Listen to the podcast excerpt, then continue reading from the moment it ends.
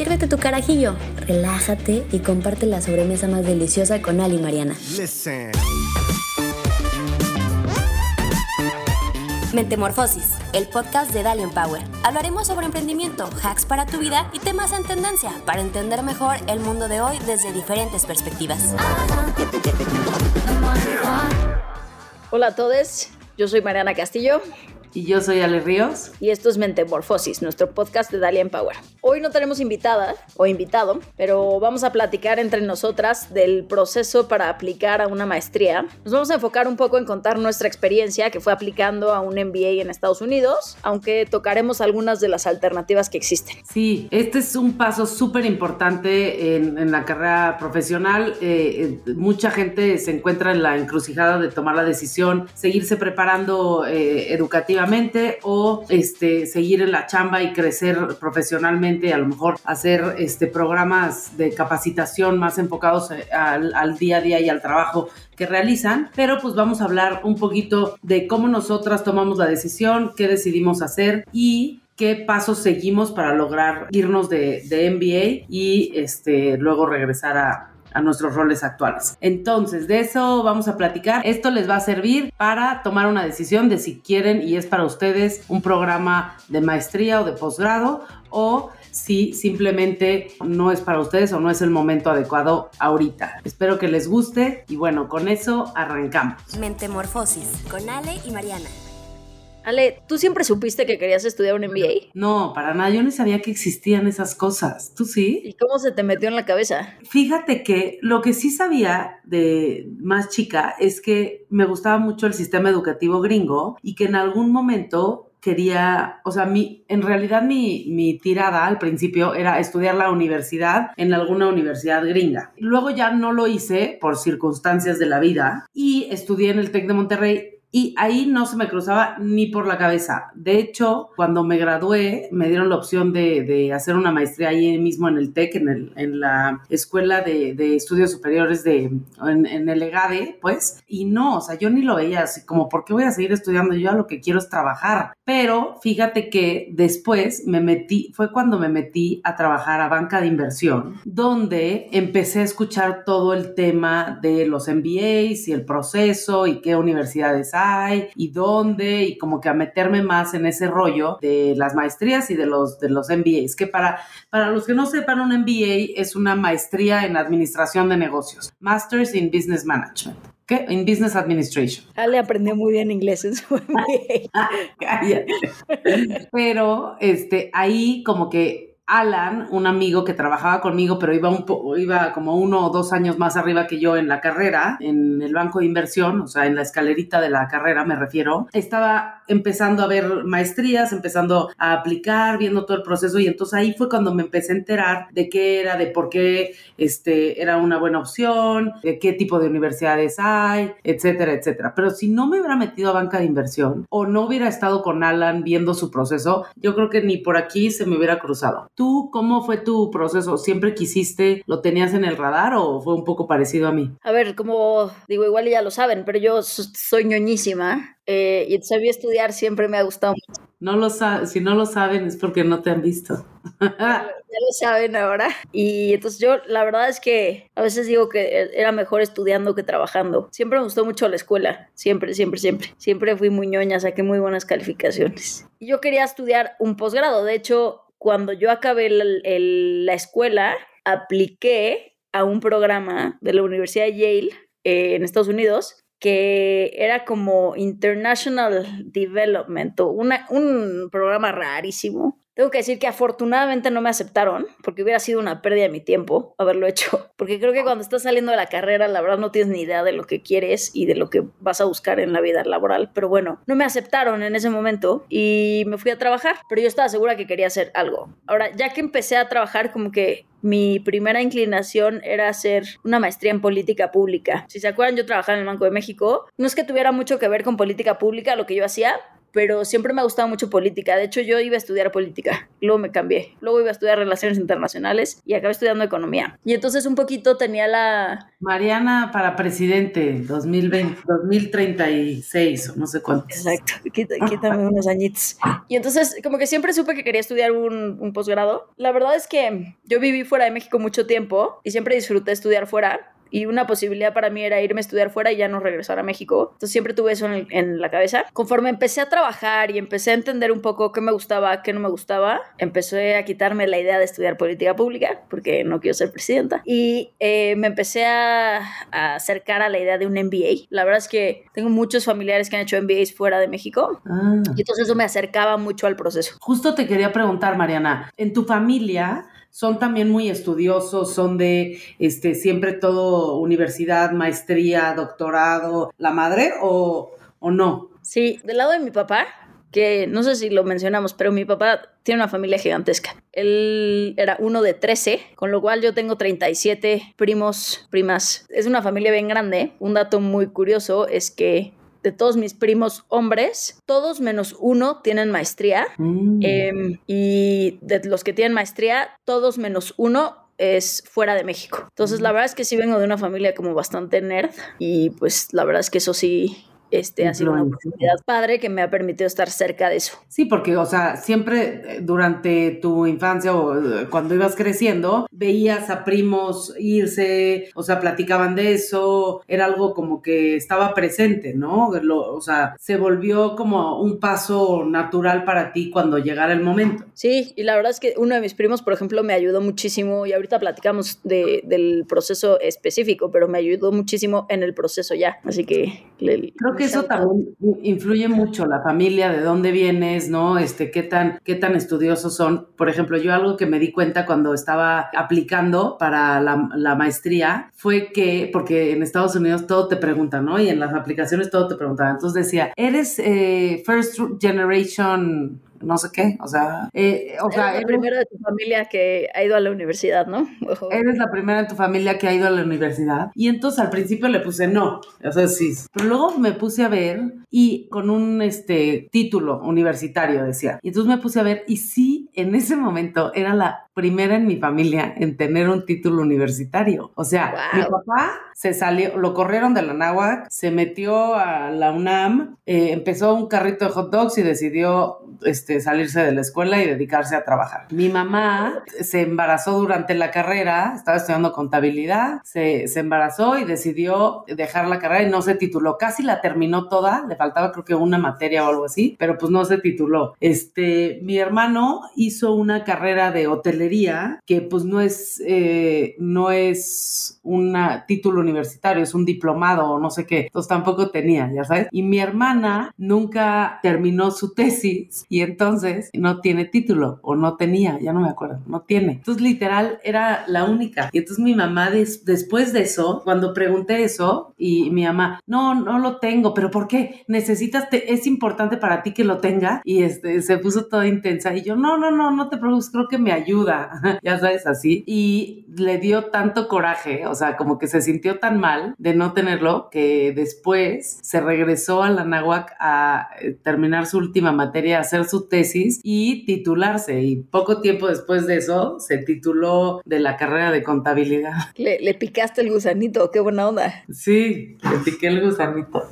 Qué rica. Pero bueno, entonces, y siempre también tenías eh, esa espinita de irte al extranjero por lo que comentabas. ¿En algún momento consideraste estudiar una maestría o un MBA eh, aquí en México? La verdad es que no, porque para mí, más allá del tema académico, era una experiencia de vida. Yo nunca había vivido sola, siempre fui muy independiente, ¿no? Pero, o sea, me fui a estudiar fuera y así. Pero como que no, como que me gustaba la idea de, tener la experiencia de vida más allá de eh, la experiencia académica, que obviamente siendo tan ñoña era muy importante para mí, pero no, como que lo que yo quería era vivir fuera, vivir en otro país, conocer gente. Entonces sí consideré estudiar fuera de Estados Unidos, pero no consideré estudiar en México, aunque la verdad es que hay buenos programas en México tampoco voy a ser malinchista, ni mucho menos. Claro, sí. ¿Tú? Yo sí lo consideré porque cuando estaba trabajando ya después en Alsea, que fue cuando me fui de maestría, fue, salí de Alsea, este, cuando estaba trabajando allí en Alsea, como que mis jefes sí me decían mucho, eh, ¿estás segura que te quieres ir? ¿Vas a perder el crecimiento profesional que puedes tener aquí? Este, nosotros te apoyamos y, y como la empresa te podemos pagar un programa de maestría aquí, en, en el TEC, eh, en el IPADE, en, en, el ITAM, o sea, en algunos otros lugares, si te quedas aquí y haces un programa a lo mejor de medio tiempo, en el que sigas trabajando y estudiando y, y te quedas aquí. Entonces, la verdad, sí lo consideré por un segundo, aunque justo dije, no, no tienen razón, o sea, no creo que el tomarte ese tiempo, yo sí soy de la idea de que tomarte tiempo para irte a estudiar una maestría o un MBA full time es muy valioso y no necesariamente te merma tu crecimiento profesional, por ejemplo, en una empresa o en, en la carrera de vida, ¿no? Porque lo que sí digo es, este, a lo mejor en el momento puedes seguir creciendo, en el momento, pues sí, ya vas a dejar de chambear, dejar de recibir y este, cuando regreses va, vas a estar en una posición muy diferente. Pero entonces en el momento, si te quedas, vas a poder seguir eh, creciendo y percibiendo mucho más lana y teniendo puestos directivos seguramente o así. Pero en algún momento yo siento que si no estudias, por ejemplo, una carrera o una maestría o un programa o algo así, eh, en algún momento te vas a estancar. Y en cambio, con la maestría, a lo mejor sí te tardas más en llegar a ese puesto, pero no te quedas ahí, puedes seguir creciendo. Te da esas bases, ese network, esa experiencia, ese conocimiento para ir más allá de lo que te podrías haber esperado, ¿no? Sí, creo que tocas, tocas un punto interesante, que es el de los programas de tiempo parcial, que creo que son una buena oportunidad o una buena idea, sobre todo porque no hay que dejar de reconocer que el hacer un programa de tiempo completo, que normalmente duran entre uno y dos años, pues es una lana, ¿no? Y ahorita podemos platicar de cómo financiarlo y todo, pero creo que no es una mala alternativa al final del día el tomar algo de tiempo parcial lo que ganas es nunca dejar de percibir dinero, lo que pierdes es tener una oportunidad de un poco volver a salirte del mundo laboral, regresar a tu idea como universitaria y volver a buscar qué es lo que te gusta, que al menos para mí fue una parte bien importante del proceso. Síguenos en Instagram, arroba Power. Y bueno, ¿por qué no le entramos un poquito más a, detalle al proceso de la aplicación para un MBA o una maestría aquí o en Estados Unidos o en Europa? ¿Y qué tipo de programas hay y cómo es ese proceso, no? Sí, y creo que, a ver, al final tú y yo lo que más estamos familiarizadas es con el MBA, entonces es más fácil hablar de eso. Eh, en Estados Unidos hay otros programas que desde un doctorado hasta política pública, hasta muchas otras maestrías, la mayoría, si son ciencias sociales, te van a pedir un examen, un examen general para poder entrar. Existe, el examen más general se llama GRE, GRE, y ese es el que te piden y muchos MBAs ya lo están aceptando también. Si quieres estudiar un, un MBA, el más común es el GMAT. Ahorita platicamos un poco de cómo es ese examen. Fuera de eso, normalmente te piden llenar una aplicación en la que cuentas un poco de tu vida, te piden unos ensayos y ahorita vamos a entrar un poquito de qué, qué dices en esos ensayos y creo que te piden un fee de aplicación de 100, 150 dólares. No, no me acuerdo mucho más. O sea, eso, eso ah. normalmente. Obviamente tienes que mandar tu Cardex de la universidad y todas esas cosas, pero digamos que esos son como los requisitos más importantes. Y lo más difícil, en mi experiencia, es el, el GMAT y los ensayos. Sí. Es, Algo no, que se me está olvidando, ¿vale? La, el, te piden tu currículum, ¿no? Para saber cómo ha sido tu trayectoria profesional, en qué has estado involucrado, qué haces y así. Entonces, eso igual y también este, juega un papel importante. Pero sí tienes razón, o sea, lo más difícil de una aplicación a una de estas maestrías es el GMAT y eh, los ensayos, que son la parte como más importante de la, de la aplicación. Eh, el GMAT yo la sufrí, tú eres muy ñoña, pero yo no sabes no, cómo. yo también sufrí mucho. La pasé fatal. Este, lo hice tres veces. Uno en una... ¿Cómo te preparaste? A ver, ¿cómo me preparé? Primero... Perdón, te voy a interrumpir, nada más para que todo el mundo tenga contexto. El GMAT es como un examen generalizado que tiene tres partes. Uno es matemáticas, no son matemáticas matemáticas muy complejas, pero son matemáticas un poco capciosas. Entonces, como que es mucho la lógica de pensamiento. Luego está la parte de inglés verbal, que también es bastante capciosa. Y luego está la parte de pensamiento crítico. La verdad es que los dos scores que más se fijan las universidades es la parte de matemáticas y la parte de inglés. Los extranjeros también tenemos que hacer el TOEFL, entonces tienes ahí un complemento adicional en la parte de inglés. Sí, y lo que quieren checar con este examen es que tengas el nivel necesario para poder llevar estas clases, entender el nivel de inglés, resolver problemas, eh, poder este, participar en el programa, ¿no? Que tengas el nivel necesario de pensamiento crítico, de eh, inteligencia o de resolución de problemas, etcétera, y de, de hablar, escribir y entender el inglés. Yo, por ejemplo, que estudié finanzas, dije, no, o sea, en matemáticas va a estar bien, o sea, no me preocupo tanto y me voy a preocupar en la parte verbal y en la parte como pensamiento crítico. ¿Qué decidí hacer? Sí tomé un curso, un curso que es que hay unos cursos muy famosos del GMAT que son lo, lo, más terrible del planeta. Tomé primero un curso con un cuate que le dicen el brujo de la condesa. Fue la peor experiencia de mi vida. Lo odio con toda mi alma. No lo quiero volver a ver en mi vida. A ver, a mucha gente le funciona y le ha ido muy bien con él, pero a mí no me gustó nada, porque como que te enseña los trucos de cómo truquear el examen y tener un buen score, pero no te enseña a realmente pensar mejor, resolver mejor problemas, este, bases de matemáticas, o sea, no te enseña la, teoría, te enseña como la técnica. Y entonces eso a mí me causaba mucho conflicto. Yo le preguntaba mucho, oye, pero a ver, pero ¿cómo? ¿Pero por qué llegaste a esto? ¿O por qué tengo que escoger esta respuesta? No, tú ni te preocupes, tú nada más haz lo que yo digo. Y entonces, bueno, sí lo hice, fui, hice el examen y pues no me fue mal, pero no me fue excelente. Y entonces regresé con él y dije, no, pues yo quiero más porque yo quería aplicar a las mejores universidades. Entonces eh, le dije, no, me dice, no, está muy difícil, o sea, tú no vas a poder lograr más que esto y mejor ya cambia de chip y aplica a estas otras universidades. Y le dije, ¿sabes qué? A la fregada, lo mandé a volar y luego me puse yo a estudiar y seguir haciendo exámenes de práctica. Yo por mi cuenta con los libros, compré los libros del GMAT y quién sé qué. La verdad es que es carísimo todo este tema de la aplicación y así como que lo hacen difícil para que realmente estés comprometido y le dedicas una buena porción de tu sueldo desde en ese momento. Y de tu tiempo. Y de tu tiempo a aplicar a todo esto. Como que siento que eso también lo hacen como un filtro, ¿no? Para ver si sí estás, porque yo siento que el GMAT no es difícil, pero es de práctica, es de estar eh, ensayando, haciendo mucho, este, muchos ejercicios y así, y muchísima gente lo puede lograr o sacar un súper buen score, pero le tienes que dedicar el tiempo. Entonces yo creo que lo hacen también como un filtro de qué tanto tiempo sí le dedicaste esfuerzo y que no tiraste la toalla para lograr esto y esto también me va a decir qué tipo de persona eres y si sí eres bueno para este programa o no. Sí, es un, un ejercicio de resistencia. Pero bueno, luego en el GMAT, entonces me fue más o menos, pero dije, no, quiero tener mejor calificación. Y entonces me puse a estudiar yo sola y tomé un examen y en el examen me dio un ataque de pánico. Empecé a sudar frío, me sudaban las manos, no, o sea, como ¿Este fue tu segundo intento?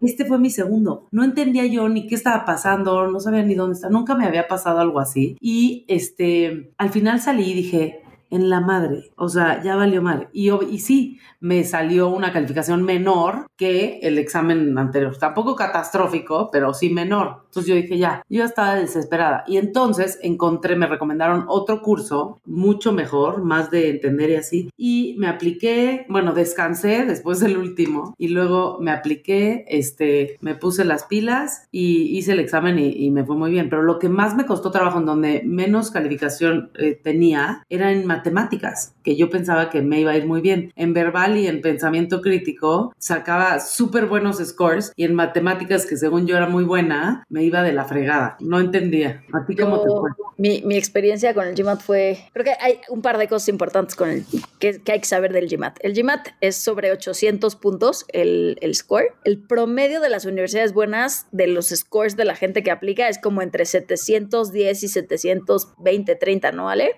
Entonces son, son scores altos y yo estaba aplicando con mi esposo, que en ese momento era mi novio. Entonces había mucha presión de que acabáramos en la misma ciudad porque los dos queríamos hacer un MBA. Y estudié, estudié yo por mi cuenta, nunca, nunca fui a un curso. Sí tomé como un curso en internet, que está bastante bueno. Llegué al examen y para que sepan, como el examen del GMAT tiene una cosa bien rara que es, se va haciendo más difícil conforme mejor te está yendo. Entonces, como que te va poniendo preguntas más difíciles para que llegues al, al 100% del score. Y hice la parte de matemáticas que según yo era mi fuerte, y empecé a sentir que me estaba yendo súper mal. Y entonces empecé a tener como, no, no, me fue fatal en la parte que yo soy fuerte, y luego hice la parte verbal, pero yo en la parte verbal ya como que mi chip había estado medio mal, y entonces la parte verbal me fue pésimo. Y luego me dieron mi score, había sacado récord en matemáticas, no. y había sacado mi peor score verbal, porque claro, tu mente te juega un, un truco horroroso. Entonces yo saqué un GMAT de 640 que pues no es muy bueno. No, no, no es malísimo, pero no es muy bueno. Pero no me daba mucho tiempo ya de aplicar, o sea, de hacer un nuevo GMAT,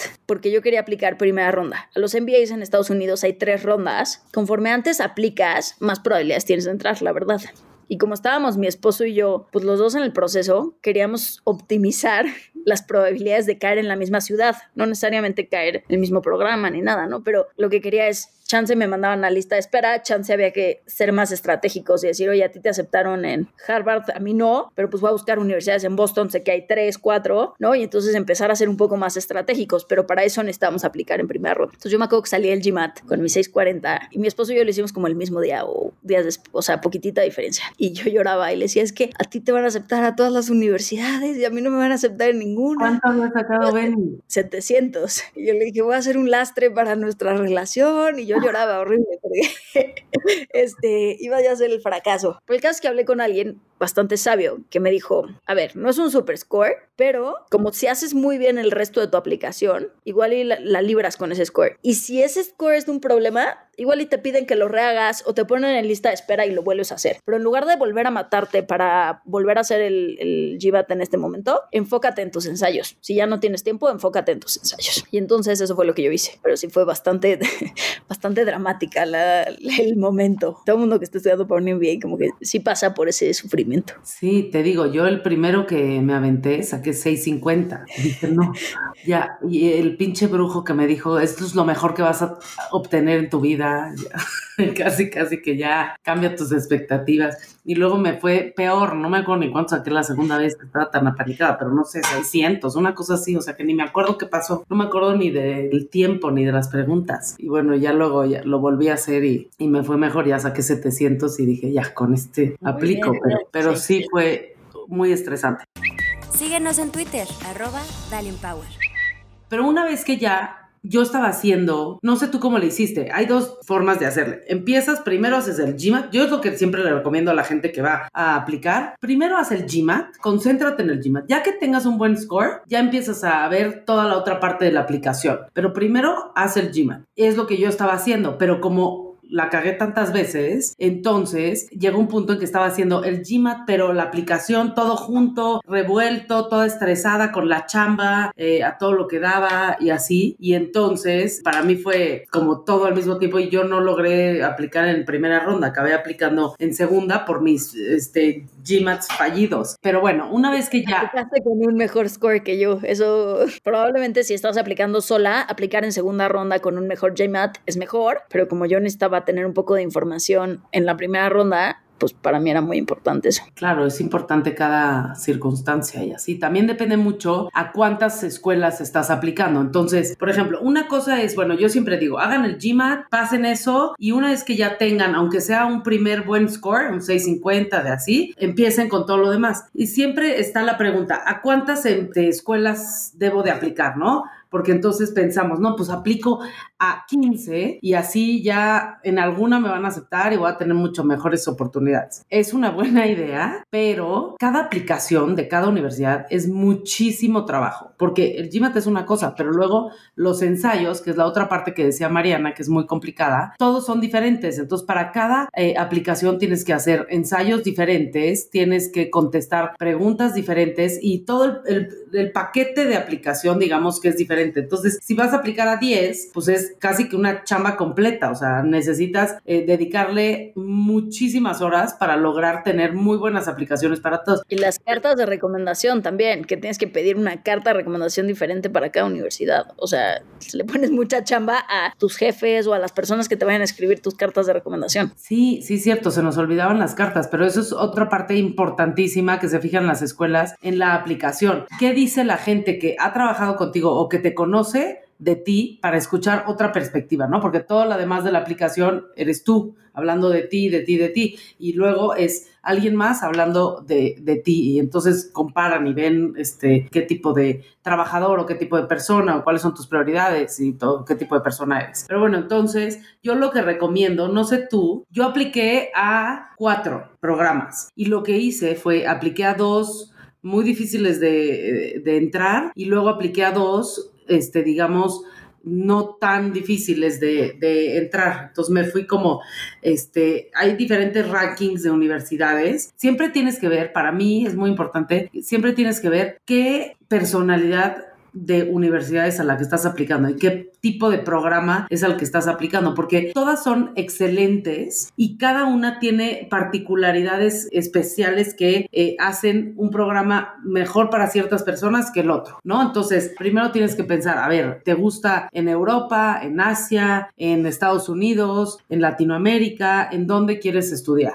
¿No? Y luego, ok, qué es lo que más te interesa aprender o de qué tamaño son las clases, ¿no? Las, las generaciones, porque eso también te gusta eh, una generación a lo mejor muy grande donde puedas conocer a mucha gente o quieres un programa más chiquito donde puedas conectar más con todos. También otra cosa que yo, por ejemplo, consideré al momento de aplicar es qué tipo de vida quiero tener en esta experiencia de vida que me voy a ir y le voy a invertir una buena lana por dos años. Entonces yo decía, yo sí quiero algo súper inmersivo, o sea, no, yo por ejemplo descarté las de Nueva York porque dije que Nueva York como que es una ciudad enorme, hay muchos conocidos mexicanos y así, y pues como que a lo mejor va a estar increíble, pero me voy a perder. Yo quiero tener esa experiencia como de universidad, de metir de un grupo chico, de estar como en un pueblito chico y tener esa experiencia como muy de película universitaria, ¿no? ¿Tú qué otra cosa consideras importante al momento de decidir a cuántas universidades y en dónde aplicar? Yo apliqué cuatro primera ronda y estaba ya en segunda ronda preparando mis ensayos porque no sabía si me iban a aceptar a las cuatro. La verdad es que como yo apliqué primera ronda, yo apliqué a cuatro que dije, cualquiera de estas me haría muchísima ilusión irme. Y hay una cosa que yo siempre digo, pero como las universidades te escogen a ti, o sea, y te escogen por tu personalidad muchas veces. Entonces, como hay gente que, se decepciona por no haber estado aceptado en Harvard, pero no necesariamente es, es malo, porque la verdad es que nadie te va a hablar mal de su universidad y, y todo el mundo disfruta mucho su programa, la verdad. Pero sí es verdad que muchas veces encuentras programas más afines a ti por ejemplo, a mí algo que me gustaba mucho de Chicago, dos cosas diría. Uno es, tienen un programa que se llama currículum flexible, entonces como que casi no tienes clases obligatorias, desde el primer semestre puedes estar tomando las clases que tú quieras y eso en particular me ayudó mucho porque Chicago es muy conocido por, su, por sus maestros de economía. La escuela de Chicago es, es muy famosa por eso y entonces pues yo desde la primera clase pude estar tomando una clase de microeconomía súper avanzada con un cuate que estuvo muy cerca de ganar un Nobel y lo podía hacer, ¿no? Y eso, eso era algo que a mí me atraía muchísimo que fue uno de los motivos que, que, me llevó a aplicar a Chicago como una de mis primeras opciones. Entonces, como que al final te van escogiendo y, y, en la que caes es la buena, muchas veces. Y creo que la otra es, a ver, entrar a estos programas es difícil, no, no vamos a mentir y vamos a decir que es, que es facilísimo, requiere muchísimo tiempo, requiere dinero, requiere una bola de cosas, pero sí es verdad que independientemente de si encuentras la escuela perfecta o no encuentras la escuela, o sea, de tus top 5, ¿no? La experiencia de vida es muy padre a la universidad a la que te vayas. Y entonces conocer gente, puedes entrar a, muy buenos trabajos después del MBA, aunque no te vayas a una escuela que es top 10. Conozco mucha gente que ha pasado por ese proceso de un poco desilusionarse de no haber tenido un GMAT y no haber podido entrar a una de las mejores universidades, pero luego entraron a una que igual era top 20, top 30 y le echaron un chorro de ganas y encontraron muy buenas chambas después del MBA, ¿no? Entonces creo que no hay que dejar de verlo como una plataforma y como una experiencia de vida y no todo es entrar a la mejor universidad. Claro, sí, estoy totalmente de acuerdo contigo. Hay, o sea, la mejor universidad no va a ser la misma para ti que para mí, que para este, otras personas, ¿no? Puede haber gente que la pasa mal en una porque no escogió o no lo escogió bien la universidad y se fue a lo mejor por el nombre o por el, ranking o así, en lugar de por realmente sus gustos y lo que esperaba de, de esa experiencia. El chiste es escoger, yo creo, no menos de cuatro para aplicar, es lo que yo recomendaría, y no más de seis, no sé, no más de seis ya se me hace mucho, pero también pues hay que saber que no nos van a aceptar a todas, ¿no? Entonces, digo, hay gente que lo aceptan en absolutamente todas, pero pues siempre es tener opciones y hacer, ser estratégico, como decía Mariana, de tener universidades, este, de todo, ¿no? Que te gusten, que te encanten, no, no, apliques a una que nada más por tener ahí el colchón, que te guste el programa, que lo conozcas, que hables con gente de ahí, pero que siempre, si te aceptan, dirías, estoy feliz de irme ahí. ¿Te aceptaron a las cuatro que aplicaste, Ale? No, me aceptaron a tres. En, en Stanford no me aceptaron. Pero luego pensé, no me hubiera gustado nadita. Cuando fui a visitar Stanford, que es algo que yo también recomiendo que, bueno, este, necesitas mucho presupuesto y así, pero si pueden, es visitar las universidades o, aunque sea visitarlas de forma virtual o si no, platicar y conocer exalumnos de esas universidades creo que es súper importante para saber si te gusta o no te gusta y saber si haces clic o no haces clic. Es lo que yo diría que es de las cosas más importantes que hacer. Me encantaba Harvard porque yo nunca en mi infancia y así había tenido un grupo, o sea, me cambié mucho de escuelas y viví por varios lados y así, y entonces yo nunca tuve este grupito de amigos de desde primaria y así, como tengo amigos como de todo un poco, pero no tenía un grupito así súper cercano. Y en Harvard hay, un, hay una cosa que todo el primer año tienen secciones, ¿no? Entonces todo el primer año pasas el año todas las clases y en el mismo asiento con las mismas 90 personas. Entonces, haces un grupo súper cercano de esa gente y, bueno, tiene esa experiencia como muy de primaria, así de que te ponen, te escogen tu asiento, te dicen dónde y, te forzan a estar ahí y convivir con esas personas un año entero. Ya después del segundo año, ya es opcionales, ya tú escoges qué clases quieres tomar y así. Oye, Ale, una pregunta. Tú sabemos que existen empresas que se llaman, que son como consultores para aplicar a estas escuelas. ¿Tú usaste alguna? Sí, yo sí usé un consultor Justo Alan, mi amigo que estaba aplicando para el MBA y así, él usó a, una consultora y entonces cuando yo ya iba a aplicar, Alan me pasó todos los tips y me recomendó mucho a su consultora. Era una chava gringa que básicamente lo que hace no me ayudó prácticamente, o sea, en el GMAT no, es más para la aplicación. Y lo que me ayudó es a entender muy bien qué tipo de universidad yo quería o era buena para mí, entonces a dónde aplicar, luego de decir, dependiendo a cuál aplicara, qué es lo que para ellos era importante que yo transmitiera en los ensayos, en el de este. Y luego me puso también algo que, que me ayudó mucho, es me puso a hacer, a escribir y a hacer miles de ensayos y miles de cosas sobre mí. Entonces, a vaciar prácticamente toda mi vida en ensayos y en preguntas y en entrevistas y así. Y como que ya que le conté toda mi vida y todo eso, casi que como terapia, me dijo, ay, pues mira, de esto sería interesante que, esto que me platicaste una vez en un ensayo que te dejé hace un mes, esto creo que sería muy interesante que platicaras para Harvard y este para tal y este para tal y así y en eso me ayudó pero también era muchísimo tiempo tarea y este y, y caro ¿Tú usaste consultor? No, yo no usé consultor, pero aquí es donde mi primo que que comentaba hace rato, me ayudó mucho porque como que lo que me ayudó mucho es a armar la historia. Y la historia que tienes que contar es qué de tu trayectoria profesional te ha llevado a estar donde estás parado, que es un momento óptimo para estudiar un MBA y por qué esa universidad en particular va a ser un buen fit para ti y para lo que quieres hacer en el futuro, ¿no? Em, entonces me ayudó un poco a estructurar mi historia porque pues mi historia, como decía, era un poco igual y más orientada a, política pública o algo así. Él me ayudó mucho a estructurarla. Y luego la verdad es que cuando trabajé trabajas con gente, un poco como dice Ale, con, con su amigo Alan, que ha pasado por esos procesos. Es gente que te ayuda leyendo tus ensayos, te dice, oye, quítale esto, ponle esto. No es que sepan, pero es como ilustras lo mejor de ti. Y entonces yo pues aproveché a mucha gente que estaba cercana a mí, les puse a leer mis ensayos, les luego les di un libro en agradecimiento y aproveché un poco ese, ese network que tenía profesional, que la verdad es que es súper válido y sustituye un poco el rol del, del, consultor, obviamente mucho menos experto, pero pues al final a mí me funcionó bastante bien eso. Sí, eh, tener la, la, experiencia previa es súper importante. También, por ejemplo, a mí en Harvard la aplicación tiene un proceso que ya que te entrevistan, entonces primero haces el gym a todo esto, haces toda la aplicación, la tienes que enviar, todo ya es electrónico, pero mandas la aplicación y lo que hacen estas universidades es si les gusta tu perfil y pasas, o sea, sus filtros y la madre, te invitan a hacer una entrevista presencial o física, pues una entrevista. Y en la entrevista lo que se fijan es justamente en si machea lo que ellos sintieron que pusiste con lo que está enfrente de ellos, eh, si va a ser fit de personalidad con la escuela y también algo que se fijan mucho es cómo puedes expresar tus ideas y si vas a, si eso, por ejemplo, en Harvard se fijan mucho en eso porque es un programa que es 100%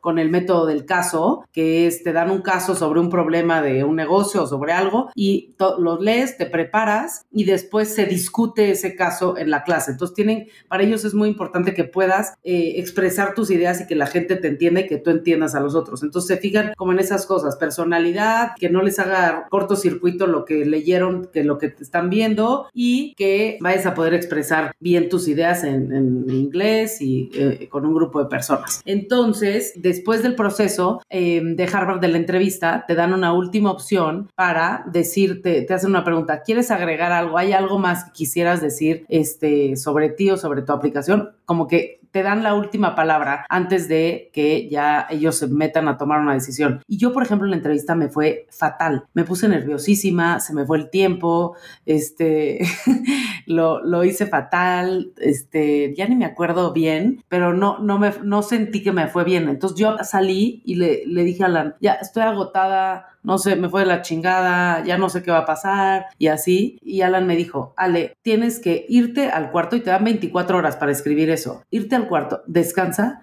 y escribe esto y diles que sentiste que no te fue bien por esto, esto y esto y esto. Y yo, Alan, ya no quiero, ya. Y fue el que me dio como las fuerzas de decir, Ale, no, métete y escríbelo y hazlo bien, es lo último que te falta y da. Entonces también como es un proceso tan largo y tan desgastante y tan estresante, tener esos como aliados que, que ya pasaron por eso y que te pueden dar como más motivación es súper importante. Mentemorfosis con Ale y Mariana estos programas al final del día cuestan un dineral. ¿Cómo planeaste tus finanzas para esto? Yo apliqué a varios programas de apoyo. Entonces, en México ah, estaba, no sé qué está pasando con el CONACYT. Ya valió gorro. Ya no da para MBAs, ¿no? Este, antes en México estaba, el CONACYT daba apoyos para irte a hacer una maestría al extranjero, ¿no? Y te tomaban en cuenta mucho a qué programa ibas y todo eso. Entonces, yo apliqué al programa del CONACYT, luego también apliqué a un crédito del Banco de México que te da un, un buen crédito a muy buena tasa y este, justo estaba, apliqué para financiamiento con la universidad, que también te dan financiamiento en la universidad, y también en México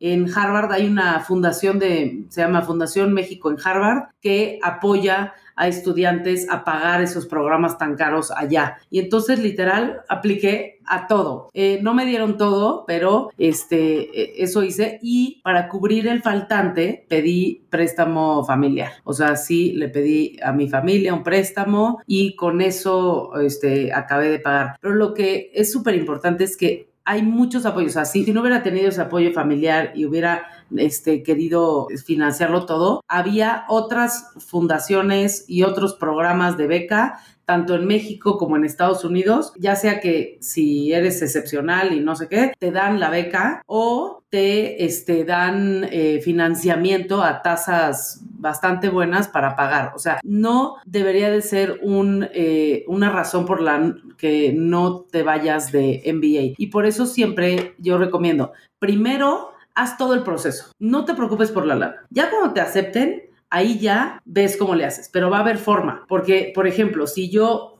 yo había aplicado a Stanford, a Harvard, a Kellogg y a um, Yale. Y las top dos que yo tenía era Harvard y Kellogg. Y por ejemplo, en Kellogg me, me habían dado beca completa, de todo, sí, de todo. Y entonces, si la lana eh, no lo hubiera podido conseguir, me hubiera ido a Kellogg. Y era un súper programa, impresionante. O sea, me costó mucho trabajo tomar la decisión de decidir si gastar la lana y sacar todos estos préstamos en lugar de tomar la beca. Pero a lo que voy es que hay muchos apoyos para estudiar en el extranjero. ¿Tú qué opinas? Sí, como que justo siento que a veces la gente dice como, no, no voy a pagar ese costo de, de, la colegiatura y la manutención y así, pero la verdad es que creo que es una inversión que se paga bien rápido. Yo veo la, la gente que se graduó conmigo, los trabajos que tienen y realmente como te das cuenta de que te puedes endeudar y, y no pasa nada. Yo sé que la gente en general le tiene miedo, pero creo que esta es una inversión que bien administrada es súper buena y